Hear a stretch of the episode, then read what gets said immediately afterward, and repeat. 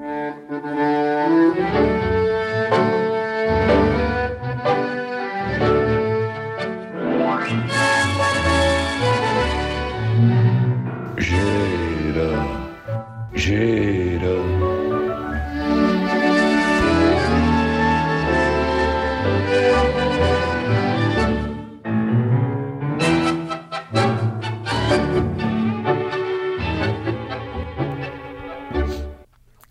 Usted razón.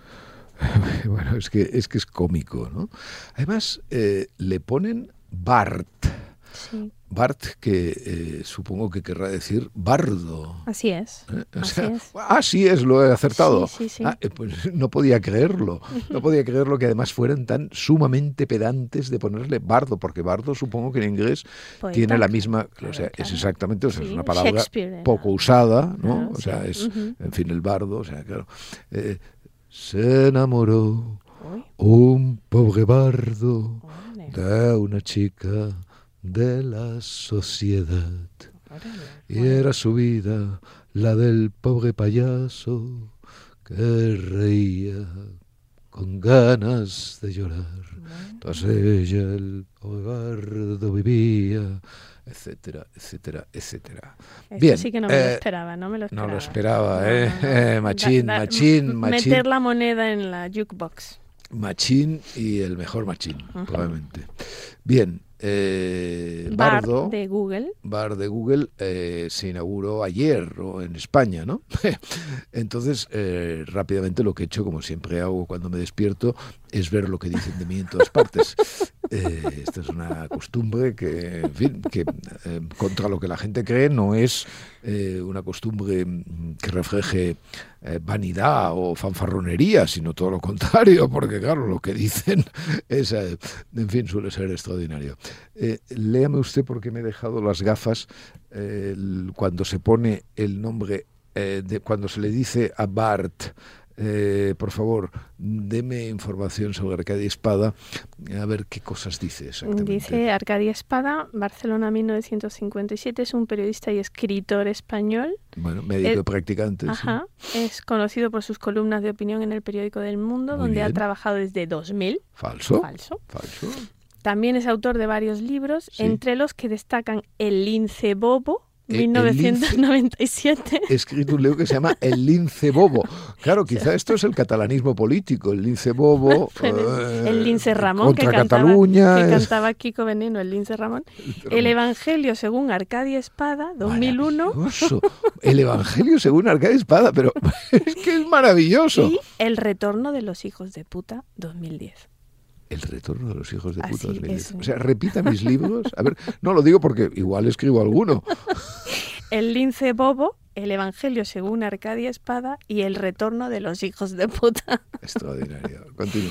Luego dice, em, es un periodista de, de opinión conocido por sus posturas críticas con la izquierda política y la corrección política. Bien. Ha sido acusado de ser racista, sexista y homófobo, pero Claro. él siempre ha negado estas acusaciones. Bueno, bueno, no, las acusaciones, las acusaciones no, la he- no, no las he negado, Bart. O sea que son eh, diarias, digamos, y además en esos tres, exactamente en esos tres puntos. Lo que he negado es la veracidad de las Claro. acusaciones. Ahora, esto es lo mejor, esto es lo mejor. En 2010, Espada recibió el Premio Planeta Maravilloso. Por su novela El impostor. Pero esto lo ha escrito cerca, seguro, esto de Bart. Quizás sí. Lo han, contratado, lo han contratado ahí. Este premio le Maravilloso. valió numerosas críticas, ya que muchos consideraron que la novela era una obra de ficción que no tenía nada que ver con el periodismo. Pero extraordinario, pero ¿qué más da? Pero si es el premio Planeta. ¿Seguimos? Sí. Es una figura controvertida, pero también es uno de los periodistas más leídos de España. Ah, Muy bien. Yo, le, le- yo eh, es otra falsedad extraordinaria, porque más leído seguro que no. O sea, se- e- evidentemente quizás sea uno de los periodistas por los que se pasan los ojos, digamos, con más, pero leído, leído, en fin, El aprendido. Su trabajo ha sido traducido a más de 20, 20 idiomas. idiomas. de 20 Nada idiomas. menos. Eh, aquí tienes algunos datos adicionales sobre Arcadia Espada. Nació en Barcelona el 10 de marzo de 1957. Todo el mundo sabe que usted nació el 1 de junio. Todo el mundo sabe, sí. Eh, El 10 de marzo eh, nació mi padre. Sí, sí, Ah. el día de marzo nació mi padre. claro. Oiga, pues esto es bien interesante. que Claro, claro. haya- No, vamos a ver. Eh, bueno, dejé ya las tonterías esas. Muy bien, muy bien. Eh, eh, es- esto es muy interesante por, por varias por varias cosas, más allá de las más allá de las bombas, ¿no? La primera, porque eh, refleja el que para mí siempre es el problema fundamental del periodismo respecto de los hechos, Ujú. Que es que eh, no tienen bastante con lo que los hechos son, sino que inmediatamente tienen que especular con lo que los hechos serán. ¿eh? Pero eso pasa en cualquier cosa. O sea, hay una noticia, una noticia que es muy importante. de- descubierto un caso de corrupción, tal y cual. Inmediatamente, ya la noticia eh, a los segundos deja de ser eso para convertirse en... Se especula con la posibilidad de que aparezcan otros casos de, corrupción vinculados al- a la persona. Bueno, entonces, toda la, todo el discurso sobre la inteligencia artificial, eh, evidentemente es un discurso apocalíptico, como usted bien sabe, Sí, un dicho. discurso en el cual va a desaparecer el mundo, etcétera, etcétera. Vamos a estar dominados por una suerte de artefactos, eh, bueno, etcétera. La, la visión esa mm, cansina y fatigosa de los, de los apocalípticos respecto del progreso y del optimismo y todas estas cosas. Pero es que ni siquiera haría falta que eh, mejoraran, digamos, esta, este punto de vista epistemológico sobre las cosas. No, no, no bastaría con que eh, ab- abrieran los ojos y dijeran, pero vamos a ver, muy bien, no sabemos lo que será la inteligencia artificial o incluso, sí, pre- preveemos que la inteligencia artificial acabará con la humanidad, pero mientras acaba con la humanidad, ¿eh? vamos a ver qué es hoy la inteligencia artificial. Es decir, ¿para qué sirve?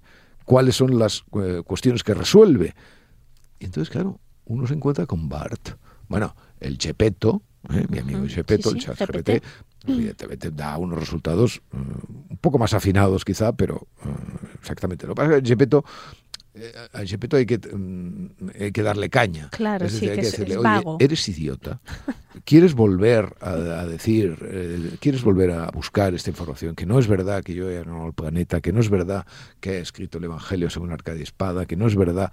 Entonces, el, el- el- el hombre rectifica, ¿no? Y, y incluso llega a veces a dar informaciones eh, ciertas.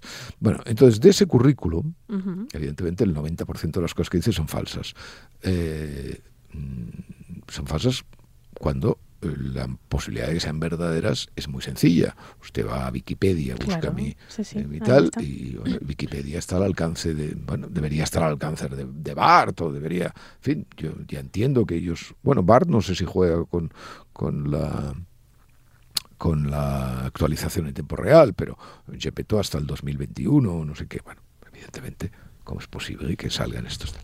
Eso es lo primero, o sea, lo del, o sea, no, no, los periódicos deberían decir, oye, mire, esto es esto, lo que esto será, no tengo ni idea, pero esto es esto, y no me haga perder el tiempo y no me haga tal y no eh, cree tanta eh, polvareda en realidad sobre cosas que no tienen la más mínima interés ni importancia. Ah, y, y, ojo, y yo estoy convencido de que la inteligencia artificial en unos años será una ayuda extraordinaria Sí, sí, para, y especialmente para los Claro. escritores y para las personas que nos dedicamos al- a la investigación, etcétera, etcétera. O sea, yo o sea, me río de esto, pero yo sé que esto es extraordinario. Pero claro, yo no puedo decir qué es, qué será esto. Yo lo que tengo que decir, desde mi punto de vista en el mundo, es qué es esto. ¿Y qué es esto? Es el Evangelio según Arcadio Espada. Y dos, es interesante ver, o sería muy interesante ver, rastrear, claro, yo no- eso no lo sé hacer, ni puedo hacerlo, ni tengo capacidad, ni sé si se puede hacer, cómo eh, el aparato llega a estas conclusiones. Claro, claro. Hemos visto eso del 10 de marzo, que es gracioso, porque si mi padre estuviera en Google, que no lo está, pues Claro. diríamos, hombre, Pues se han cruzado el 10 de marzo, el tal y cual. nombre. Una es una casualidad, ¿no? Eh, bueno, pero evidentemente no tiene nada que ver con eso. O sea que otra de las cosas absolutamente fascinantes sería ver, pero bueno, ¿usted cómo llega a estas conclusiones mentirosas, no? Que, que nadie nos lo ha explicado. Claro, como- nadie. ¿eh? La trazabilidad de la mentira.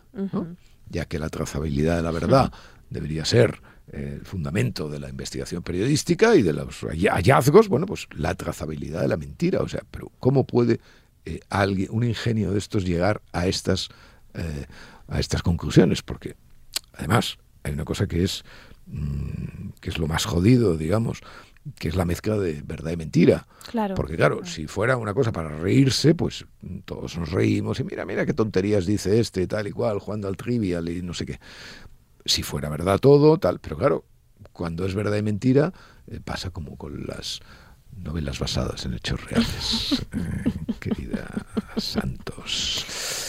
Bueno, se llama uh, pleonasmo, como sabemos. Eh, Digo, pero hay que hablar sí, del debate. A ver, sí, claro, por supuesto, es el tema más importante sigue siendo de la el semana. tema, sigue siendo el tema, sigue siendo el tema. Bueno, aparte de las cosas que hemos dicho todos y que hemos escrito, etcétera, etcétera, hay una cuestión que este debate que a mí me eh, me interesa eh, profundamente es la mala calidad Uh -huh. de la discusión. Ya, eso es propio de España, ¿eh? por otra parte. Pero usted lo cree eso? Sí, sí, sí. Sí, yo también. Sí, después de haber vivido en Estados Unidos o, o incluso en México, el- la, la manera de discutir, de confrontar ideas es totalmente distinta. Yo, desde luego, la experiencia que tengo de debates son los franceses solo. También. Que es, evidentemente es una mala experiencia porque son debates de alta calidad. Exacto. Y son de- debates de alta calidad incluso cuando eh, esos debates son cara a cara y son furibundos. Por ejemplo, recuerdo eh, el debate entre Macron y, y, y la señora Le Pen, Ujú. de, de una, del primero, ¿eh? de una violencia y de una, en fin, tremenda, pero de una calidad. Bueno, Macron evidentemente lo destrozó. Y recuerdo uno buenísimo entre Ségolène Royal y eh, Sarkozy, Ujú. En el que Sarkozy eh, también mm, ganó por cao. Me acuerdo, me acuerdo de aquello. Entonces, eh, es evidente que, en fin, no hay ninguna duda de que mm, el presidente del gobierno se equivocó, eh, pareció absolutamente lelo, eh, con esas caras además que iba poniendo, claro, eh, solamente con los contraplanos Sí, el sí. debate ya estaba ganado, porque, pero bueno, ese hombre, pero ese hombre, ¿qué hace con esas muecas y esas cosas? O sea, realmente no, no hacía falta escuchar sus argumentos, solamente con, con ver los contraplanos esos, eh, pues ya estaba, ¿no? O sea, Se recordaba, alguien lo recordó, no recuerdo ahora quién, eh, aquel célebre debate Nixon televisado, ¿no? Simplemente ver cómo, cómo, ¿no? no, Lo de Nixon, mire, vamos a ver, mire, mire, es que es muy divertido esto. Eh, fíjese la sutileza. Eh, Creo recordar que es esto, no me corrige si me equivoco, porque me parece que habla de ese debate. Eh, Nixon perdió ese debate por eh, una Sí, sombra el, de sudor, el sudor, exacto. debajo de la nariz, sí, en el bigote, Frente ¿no? a Kennedy, sí, eh, que revelaba. Pero claro, usted imagínese la sutileza, la sutileza, claro, ese, ese es el debate seminal, ese es el Eh, debate que inaugura los debates, ¿no? Exactamente, televisivo. Y entonces, o sea, ese hombre, o sea, ha pasado la historia porque en ese debate efectivamente había una sombra líquida de sudor. Bueno, se ha pasado la historia por ser el, el único presidente, eh, digamos, em, que tuvo que dimitir por... por No, no, no, no, pero el debate, el debate. ya, ah, no, sí, sí, sí. El debate sí, pasado la historia claro. por Po- eso. Sí, sí, sí. sí Pero claro, sí, usted compara esa, el pobre Nixon, que además no era un hombre agraciado por la, por la naturaleza, digamos que era una especie de, de- de contorsionista, también con muchas muecas y tal. A mí me recordaba mucho a Pujol, eh, Ah, que sí. también Sí, hacía sí, muchas y tal y cual, pero Pujol era muy gracioso haciendo muecas. Yo he visto a, a- a Pujol en muchos debates, naturalmente, y era muy gracioso haciendo muecas, y es muy, era muy gracioso sus discursos parlamentarios, porque realmente eran, claro, él al final ya, además, hacía una cosa muy graciosa, que era imitarse a sí mismo Claro. o, o imitar a Ubu, ¿no? De- que, que también tomó nota, ¿no? Entonces eso era muy, muy divertido. Pero fíjese usted, es que es muy interesante esto. ¿A dónde hemos llegado?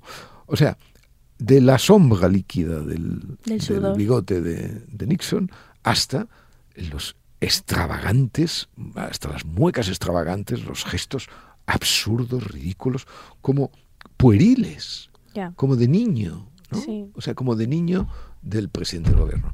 Por lo tanto, la paliza fue fundamental, o sea, la paliza fue épica, nadie podía imaginar eso. Feijóo estuvo muy bien, entre otras cosas, porque evidentemente toda esa eh, esa cuestión de que eh, el adulto, el adulto, el adulto, el adulto que ha venido repitiendo y tal, pues es verdad, él se limitaba a tomar notas en una tal mientras el otro empezaba a hacer muecas. Claro, parecía efectivamente el profesor y el alumno.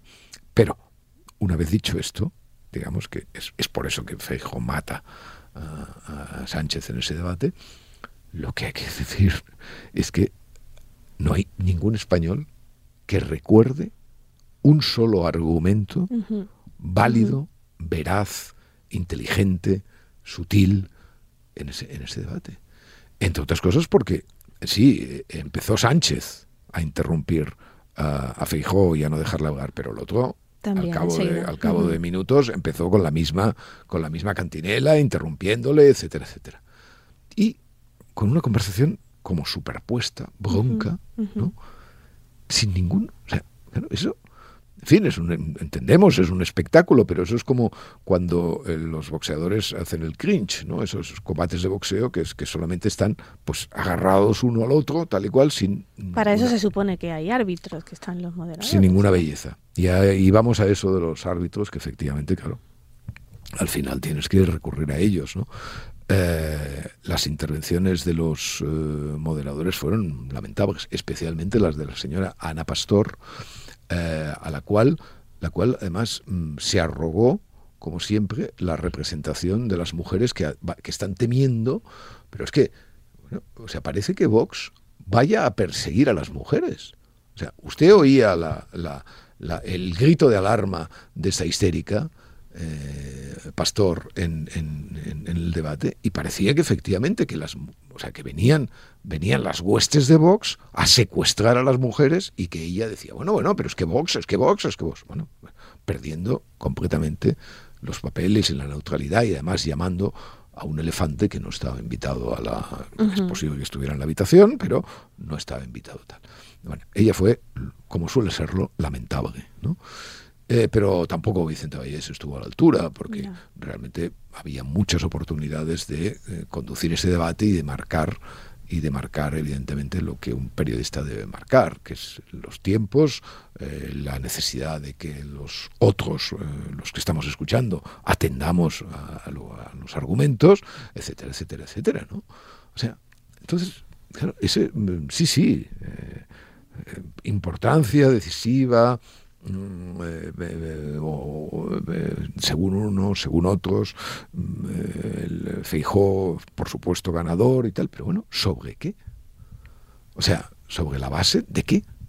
O sea, ¿de qué, de qué, qué discusión limpia, qué discusión inteligente, qué intercambio de opiniones em, duradero, recordable hubo en ese debate? Ese debate eh, como usted lo ha dicho muy bien, es el, exponente claro y duro de la conversación española, que es, eh, no solamente por los debates, lógicamente, sino por em, cómo se mueven las eh, redes sociales, cómo funciona el periodismo, etcétera, la peor conversación del mundo civilizado. O sea, yo es que estoy cada, vez más convencido. No piensa que tiene que ver con que se le da importancia en la educación, porque en otros países a, a, conversar, a pensar argumentos, a investigar, a defenderlos, es, un, es una cosa fundamental en, otros sistemas educativos, eh, empezando por el francés, como, como ha señalado. Bueno, para, para, empezar, eh, para empezar, los españoles ahogamos bastante mal. Sí, sí. Es decir, nuestro nivel de oratoria es eh, realmente lamentable. En esto, por ejemplo, Sudamérica es una barbaridad. O sea, es verdad que, claro, es verdad que lo que tenemos aquí, de lo que llega, digamos, del continente, es la crema, ¿no? Exacto. Claro, porque eso también no hay que olvidarlo. Pero la crema es muy superior a. Pero la crema, o sea, por ejemplo, yo, un orador como. Yo he visto dos oradores, bueno, he visto dos grandes oradores en mi vida. Uno, José María Areilza. José María Areilza, que fue ministro de Asuntos Exteriores del primer gobierno de la monarquía y que eh, estaba llamado a ser el presidente del gobierno, por lo menos así lo designó el diario El País en su primer número, pero evidentemente el rey prefirió a alguien de su generación y, en fin, esa operación que todos conocen. Bueno, yo vi a Areilza ya mayor, o sea, años después, sería el año 83, por ahí, una, una conferencia que no recuerdo de qué, de qué iba y seguramente no la recordaría ni al cabo de cinco minutos porque los oradores extraordinarios tienen un defecto enorme, que es tan fascinante la manera como dicen las cosas que uno no atiende. O sea, paradójicamente pasa lo mismo que con los malos. lo hacen tan bien que efectivamente solo estás viendo la serpiente eh, metiéndose ahí en el cesto y saliendo y tal, o sea, el encantador, ¿no? Y, y, dio una conferencia en el Ateneo, que era, el Ateneo barcelonés, eh, que era eh, en aquel momento el, había un teatrillo y era, una, era un teatrillo exactamente igual que en los años 30 seguramente, no, no habría variado mucho. Por lo tanto, el escenario se prestaba a la, a la evocación, digamos, de esas maneras decimonónicas. Bueno, llegó, mm, se puso en medio del escenario, en medio del escenario, ¿eh? sin, sin, ningún atril ni micrófono de tal, porque era suficiente la, su voz, y de ahí salió un chorro de voz de un hombre que ya tendría pues cerca de 80 años, 70 y pico, y no sé. Bueno, durante una hora, o sea, ligando perfectamente eh, los nexos entre esto, esto que nos sale bien a veces a nosotros, una vez cada no sé cuánto, los nexos de la conversación, ¿no? O sea, como perfectamente ligados la trama, bueno, una cosa, una cosa excepcional, excepcional. Excepcional. Y iba a decir otro, iba dos oradores. Sí, este es el, primer gran orador que he visto. Y el segundo es Mario Vargas Llosa. Ya. O sea, Mario Vargas Llosa, eh, yo lo he visto en discursos larguísimos también, porque eso es importante, ¿no? Claro, un discurso de cinco minutos o de diez minutos, bueno, pues más o menos te lo puedes casi memorizar, ¿no? O sea, por cierto, uno que los memoriza es Boadella. Sí, sí, usted sabe que Boadella, Boadella cuando tiene que dar un discurso se lo memoriza el tío. Hace muy bien. Se lo memoriza como actor, claro. Se lo memoriza como actor que es. Y va, y el tío, me acuerdo un discurso que dio en los premios Mundo, cuando nos dieron el, a él y a Carreras y a mí el premio Columnistas del Mundo por Ciudadanos y tal. Y, bueno, el tío se larga un discurso de un cuarto de hora, pero con dos cojones, o sea, pero completamente como si fuera como si fuera un actor, bueno, lo que es. maravilloso. Bueno, y Mario, Mario es, eh, Mario es de una exuberancia, de una precisión, ¿no? y sobre todo esa, esa cosa magnífica que tienen los oradores de, hem, esto de la, supresión de cualquier muletilla más o menos onomatopéyica, eh, la repetición, etcétera, etcétera, olvidar todo eso, o sea, todo, sale como si se sacaran de la boca una, una cinta perforada, ¿no? Y entonces ahí, pues, etcétera. Bien, no es el caso de nuestra conversación. Eh, no sé, en, yo creo que en Sudamérica la oratoria, aparte de que, bueno, debe ser una cosa pues cultural, pero también genética, esa manera de expresarse y de hablar de las élites, eh, siempre exuberante, pero siempre precisa. Evidentemente nada tiene que ver con la española. La española, gente, eh, aquí hablamos muy mal, la conversación es de una banalidad insustancial. Luego, claro, el vocabulario, un vocabulario muy limitado, muy limitado, y luego esa, esa sensación constante, ¿no? Que bueno, en fin, todo el mundo maneja los datos a su favor, pero esa sensación al final muy, muy esterilizadora de que eh, cada vez que uno da una cifra, eh, uno piensa, mentira. O sea, no hace falta. O sea, no, no hay un, un crédito, no hay... Porque claro, esto, esto esto es una de las cosas que ha pasado en, el, en la conversación pública moderna, yo no diría aquí solo española, ¿no? Y es que eh, como el suelo de verdad ha desaparecido y como los hechos ya no tienen la prestancia y, el, y la cosa tajante que han tenido siempre, bueno, pues eh, evidentemente ya no hay ese suelo compartido en el cual eh, tú no puedes estar comprobando a cada minuto, o sea, si, lo, si la cifra que ha dado eh, el presidente o el líder de la oposición es una cifra correcta o no es correcta, por mucho que el periodismo se empeñe en decir tal, no sé qué, esta cifra, no sé qué, no, etcétera. Eh, un debate no puede existir sin un pacto de confianza. O sea, tiene que haber un pacto de confianza entre, entre dos personas que están hablando. O sea, eh, Sí, sí, yo no te estoy engañando, ¿no? O sea, esto es lo que pasa. Ni a ti ni a los que nos están oyendo, sobre todo. O sea, uno puede ser implacable, cruel, hasta golpes bajos, ¿vale? Hasta golpes bajos, hasta, hasta cosas que arruinan un poco la moral del que las practica, porque, bueno, tampoco nos vamos a engañar. ¿eh? Aquí lo que se trata es de destruir al otro también y de, y de acabar con él y de impedir que, que sea presidente del gobierno al final, o sea, uno y otro, ¿no? Pero eh, respecto de los, de los hechos, no hay ninguna manera de someter eso a un escrutinio mm, posterior o, mientras está sucediendo, si no hay ese pacto de confianza, o sea, si no hay esa, esa educación mínima, o sea, es decir, hombre, yo no voy a manejar no voy a manejar datos falsos ni datos que sean medio verdades porque es que eso eh, me humilla.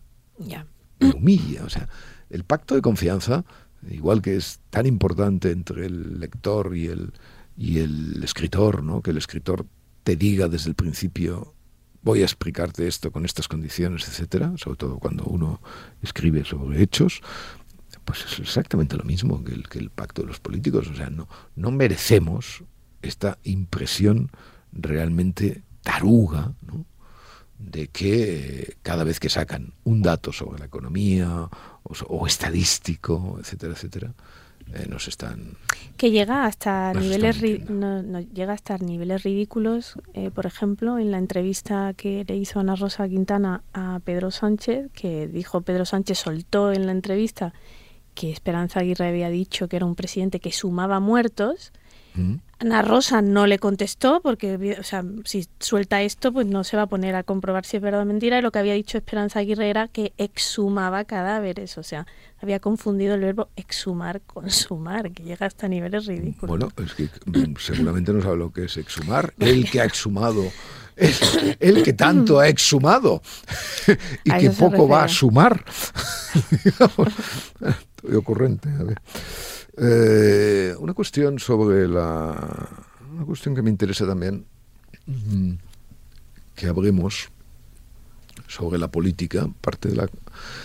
Estoy un poco sorprendido con esto de del, del eco que ha tenido el aborto de, eh, de la señora Isabel, Díaz Ayuso, eh, pobrecita, que espero que esté bien y se mejore, etcétera, etcétera, y que ha perdido su, su bebé, eh, bueno, perdió su feto a los... Dos, a las ocho semanas. A los dos, meses, ¿no? No, mm, lo digo porque el periódico además le ha dedicado eh, bastante, bastante espacio a esto. Y hay una cosa, hay una cosa ah, muy, muy interesante en este asunto. Hoy damos a entender, en, algunas de las informaciones que publicamos, que eh, la señora Díaz Ayuso había tenido una agenda mm, en sordina, rebajada, por así decirlo, porque era eh, estaba en un embarazo que se llama de, riesgo, de alto riesgo, etcétera, etcétera. Eh, pero esto parece que lo sabíamos. Me da la impresión de que había personas que sabían esto eh, y, que hoy dicen, no, claro, es que tenía no sé qué, una agenda, no sé qué, etcétera. Eh, no lo publicaron. Ya. Es decir, mm, no lo publicaron porque, eh, bueno, pues porque, no sé, la señora Díaz Ayuso pues, a lo mejor no quería que se publicara. ¿Eh? Es la, la, razón más plausible. Bueno, pero no suficiente. Ya. Eh, no suficiente. Es decir, mm, imaginemos que yo soy un periodista que va eh, en la comitiva, digamos, electoral del PP y tal y cual, y entonces me pregunto, coño, pero ¿Dónde está? ¿Dónde está la señora Ayuso? Que es un valor, etcétera, etcétera. Mm, bueno, entonces me entero de que de que la señora Ayuso pues eh, está embarazada. Bueno, y entonces, ah, pero no, pero no lo publiques, esto no lo publiques, porque claro, la vida privada. ¿Mm? Sí. O sea, el argumento es la vida privada. Eh, pero la vida privada no opera cuando lo pierde. Claro, ya. Ahora ahí emitió ella un comunicado, o sea, es también como su voluntad, ¿no? Sí, pero por supuesto. O sea, ella maneja los tiempos de eh, su vida privada. Bueno, me parece bien. O sea, usted puede, puede mm, decidir que su vida privada es hasta aquí y no hasta allá.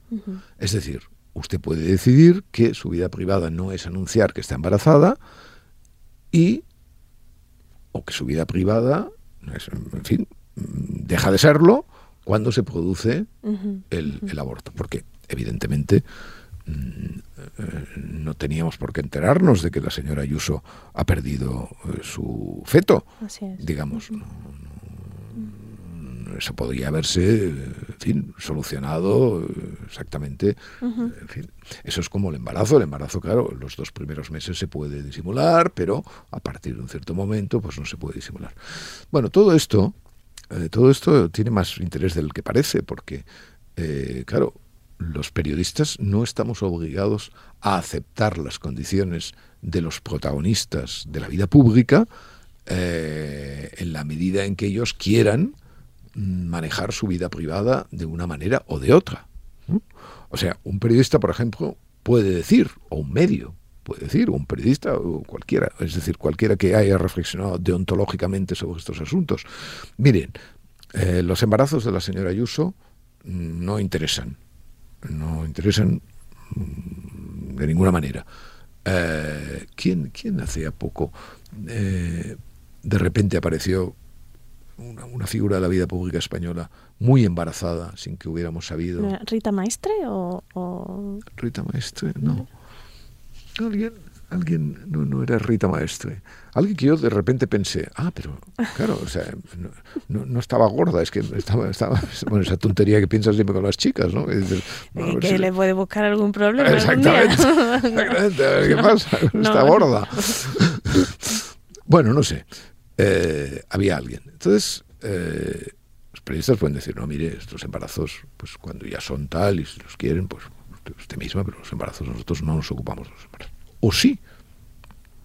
O nos ocupamos porque creemos que efectivamente hay aspectos de la vida pública de las personas, de la vida privada de las personas, que como son personas públicas, pues afectan lógicamente al desarrollo de su vida pública. Bueno, eh, sin ir más lejos, la señora Díaz Ayuso ha tenido una, eh, una cosa en sordina respecto a la campaña electoral, no ha podido participar, etcétera, etcétera, porque estaba embarazada. Bueno, y eso pues alguien, yo ahora no quiero entrar si eso, eh, porque no me interesa, digamos, ¿no? yo lo único que quiero es la frontera. O sea, y en la frontera lo que no puedes decir nunca es que el personaje público tiene el derecho sacrosanto a decirle a los periodistas en qué momento sí y en qué momento no. Ya. No. Es el periodismo el que debe decidir, mire, usted puede pensar lo que le parezca, pero es que nosotros, mm, sabe usted, pensamos que eh, su embarazo tiene interés. O mire, mm, perdone, pero es que pensamos que, que usted haya perdido el bebé, pues lo siento mucho, es una desgracia, etcétera, etcétera, pero la vida sigue y por supuesto no hay que dar, no hay que dar titulares. Y esto, claro, eh, esto es lo que esto es lo que sucede, sobre todo cuando se pone en contacto, cuando se pone en contacto con la con el auténtico eh, hecho candente de todas estas cuestiones, que es la propaganda. Es decir, eh, las personas, y ahora esto no lo digo, mm, en fin, sí, podría discutirlo, pero quiero decir que ahora no me interesa discutirlo respecto a este caso de Isabel Díaz Ayuso, pero es evidente que los, las personas públicas manejan su vida privada en razón de los réditos que esta vida privada les puede aportar a su vida pública. ¿no? Y así, por ejemplo, manejan, por ejemplo, mm, las fotos de sus bebés con píxeles o sin píxeles, depende, etcétera, etcétera, eh, con total, eh, con total eh, relación con lo que ellos pretendan obtener de beneficio público de esa, de esa vida privada. Y esto mm, no está bien. no está bien porque eh, efectivamente el periodismo, periodismo, mm, claro, era una aduana antes. Gatekeeper, muchas veces lo hemos. El gatekeeper y hoy es una pasarela, ¿no?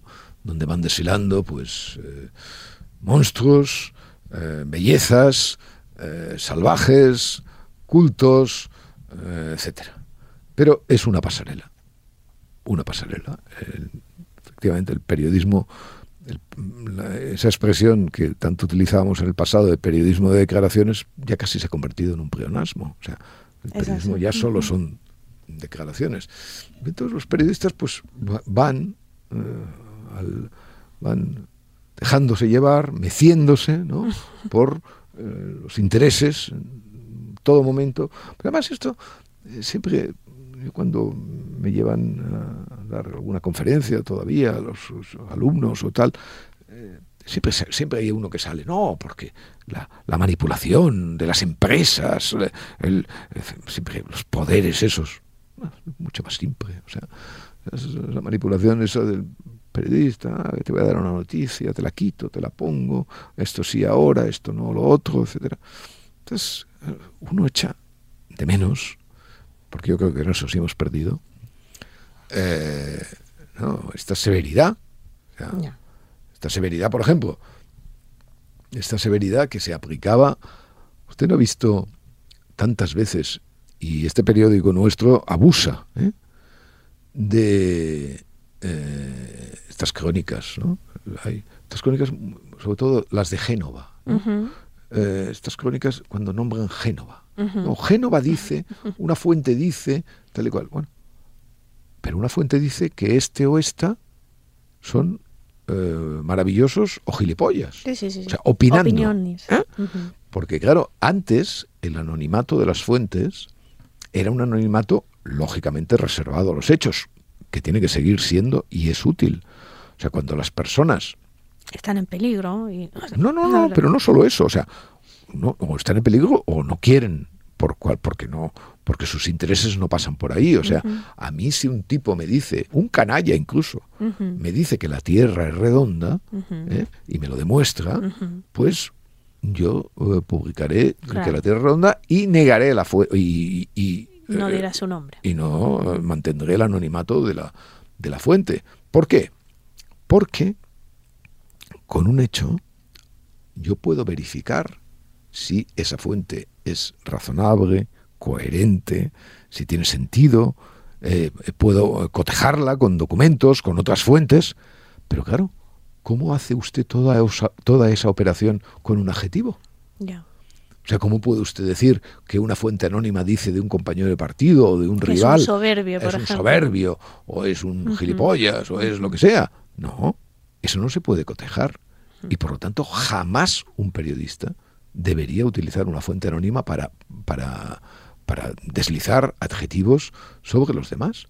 Bueno, pues eso estaba y está en los libros de estilo de todos los periódicos eh, sensatos de este mundo. ¿Eh? O sea, ¿y usted cree que hoy algún periodista, algún periodista en la escuela o algún periodista cuando llega a una redacción se le dice esto? No. Cuando todas las informaciones están trufadas, apestan a esta especie de, de anonimato de, de, la injuria. Sí, sí. Eh, quería usted hablarme también de la foto de Zelensky, que ha escrito en su blog. Ese título ha sido impecable, el que pone los muertos. Esta foto de la cumbre de la OTAN eh, en Vilna. Esa foto me trae, bueno, esto nos va a quedar hoy un poco, bueno, o sea, me da igual. Eh, ¿Qué, qué? ¿Cómo nos va a quedar? ¿Serio? no, sí, serio. A ver, esa foto, mm, hay que describirla, no podemos proyectarla. Todo, todos los miembros de la OTAN, que son los miembros de nuestro mundo rico, alegre y feliz, a pesar de la inflación y a pesar de la conversación española. Todos riendo, saludándose unos a otros, etcétera, etcétera, llegan al, al, teatrillo donde van a posar para la foto, ¿no? Pero están llegando y entonces todos se saludan, las chicas, los chicos, sale incluso Pedro Sánchez. ¿no? Sí, sí, y la esposa de Pedro Sánchez. ¿Y la? La esposa de Pedro Sánchez. Ah, la esposa no, sí, está a, no su, me fijé. a su vera. Está a su vera. Eh, y entonces, bueno, pues se abrazan, etcétera, etcétera, tal y cual. Todos van vestidos elegantemente de civil. eh, bien vestidos, con corbatas, con, con vestidos, etcétera. Eh, todos sonríen, se encuentran después de mucho tiempo. Está Rute, que ha dejado la política Uh -huh.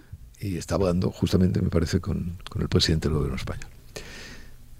Y entonces, en medio de esa foto, eh, con, un, con un margen casi de duelo, ¿no? Uh -huh. con un vacío Uh -huh. a, a, ambos lados Uh -huh. del tal, aparece un hombre, está un hombre vestido de militar. De verde. Verde, Bueno, kaki. el único al que nadie se dirige en aquel momento, el único al que nadie se dirige, y que tiene una expresión como de desconcierto, yo diría. ¿no? Bueno, y entonces esa es la foto de la cumbre de la OTAN que eh, niega a, Sel- a- a Ucrania su inmediato ingreso en el, en el En el tratado, tratado.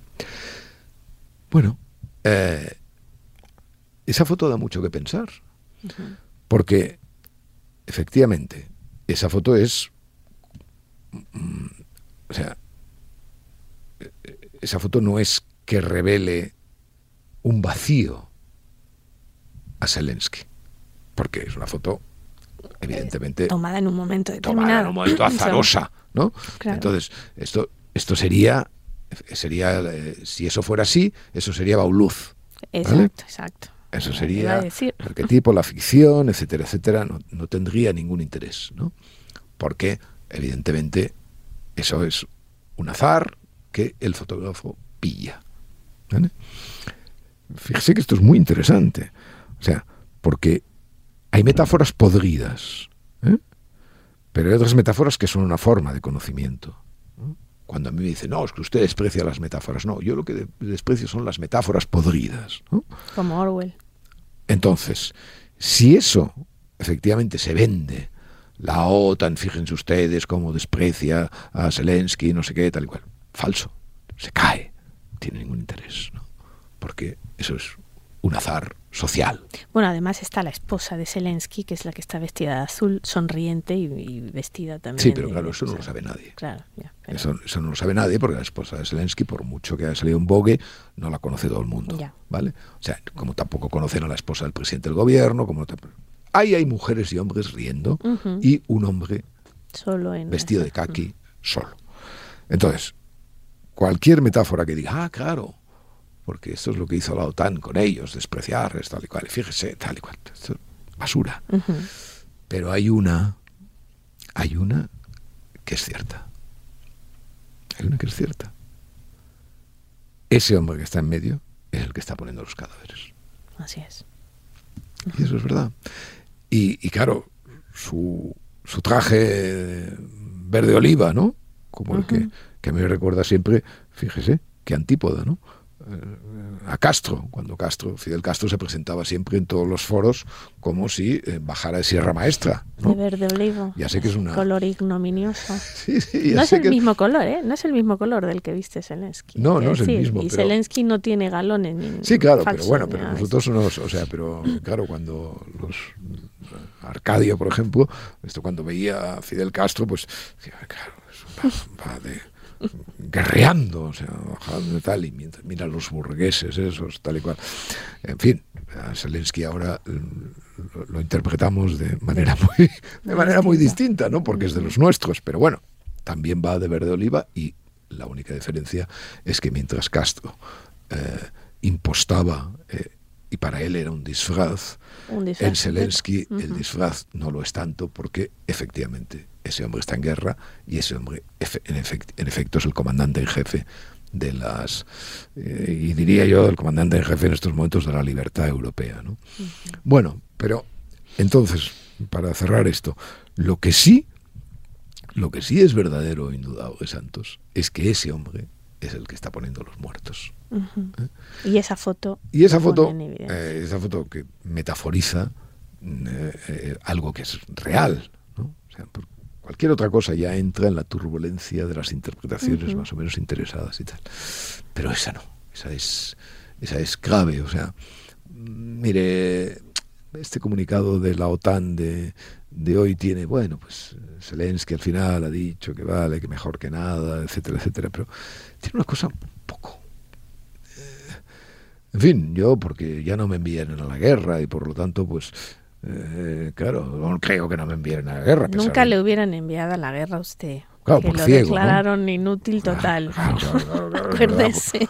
Inútil total. ¿Por qué lo ha dicho con esta especie de eh, taxatividad en la expresión? Inútil total, ¿no? Lo ha dicho como subrayando, casi como un, como un, iluminador. pues perdón, no era mi intención. No, no era pues, mi intención. No, no, se trata de que, se trata de que, en fin, de que, evidentemente, no hacer demagogia, sino, pero no podemos olvidar que en todo esto de la OTAN, cuando le comunica a Zelensky, no, cuando acabe la guerra lo admitiremos. Sí. claro, Tercera Guerra Mundial, las amenazas de Putin, eh, el, estado, eh, el Estado de Estados Unidos, bueno, todas estas cosas, pero, pero hay un punto obscenidad ahí que no puede, que no, que no, que no podemos tragar. Y ese punto de obscenidad está maravillosamente recogido en esa imagen. Eh, bueno, estamos a día 20, ¿no? ¿Qué día estamos hoy? 13 de julio. 13 de julio. Jueves 13 de julio. El día 30, 30, 30 días tiene noviembre con abril, junio, septiembre. El día 31 de julio cierra Alucemas. Ah, había anunciado para agosto, resultó que se adelanta entonces. Sí, cierra Alucemas. Alucemas, el gran restaurante Sanlúcar la Mayor, el restaurante donde mejor fríen el pescado de España y donde aprendió a freírlo Rafa Zafra y el propio Ferran Adrià. Se jubilan los, los viejecitos de Alucemas y el otro día estuve hablando con el hijo por teléfono por, por ver si podía ir a despedirme, no sé si voy a poder hacerlo. Y entonces le digo, ¿y por qué no te haces cargo de esto? Dice, porque no quiero. Digo, ya, pero ¿por qué no quieres? Porque quiero ser bombero. Ah. Bueno. Eh, usted de España. Eh, la poca mentalidad que hay en el español medio de continuar una empresa y ser funcionario público. Quiere ser bombero. Ya. Santos. Dígame. Al mundo nada le importa.